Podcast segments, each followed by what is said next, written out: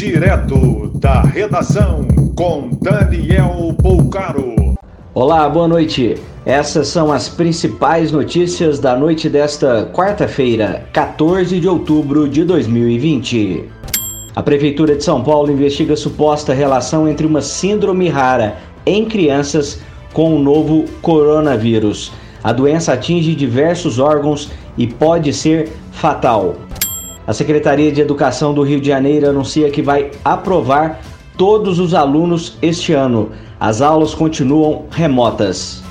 O governo do Rio Grande do Sul anuncia compra de 15 milhões de reais em equipamentos de proteção individual para a volta das aulas presenciais.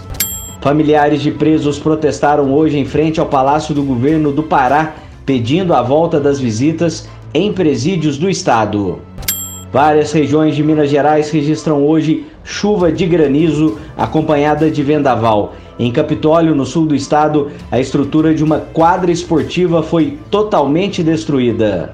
63 candidatos a vereador em Curitiba declararam patrimônio superior a um milhão de reais.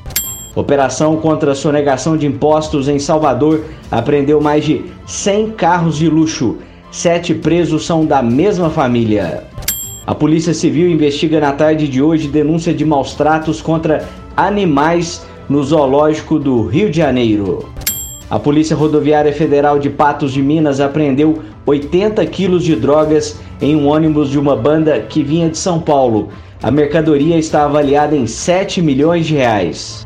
Acredita-se que o teto podre de uma ala do presídio da Papuda, em Brasília, tenha facilitado a fuga de 17 internos na madrugada de hoje. Mais informações no site da redação.com.br. Você ouviu direto da redação com Daniel Bolcaro.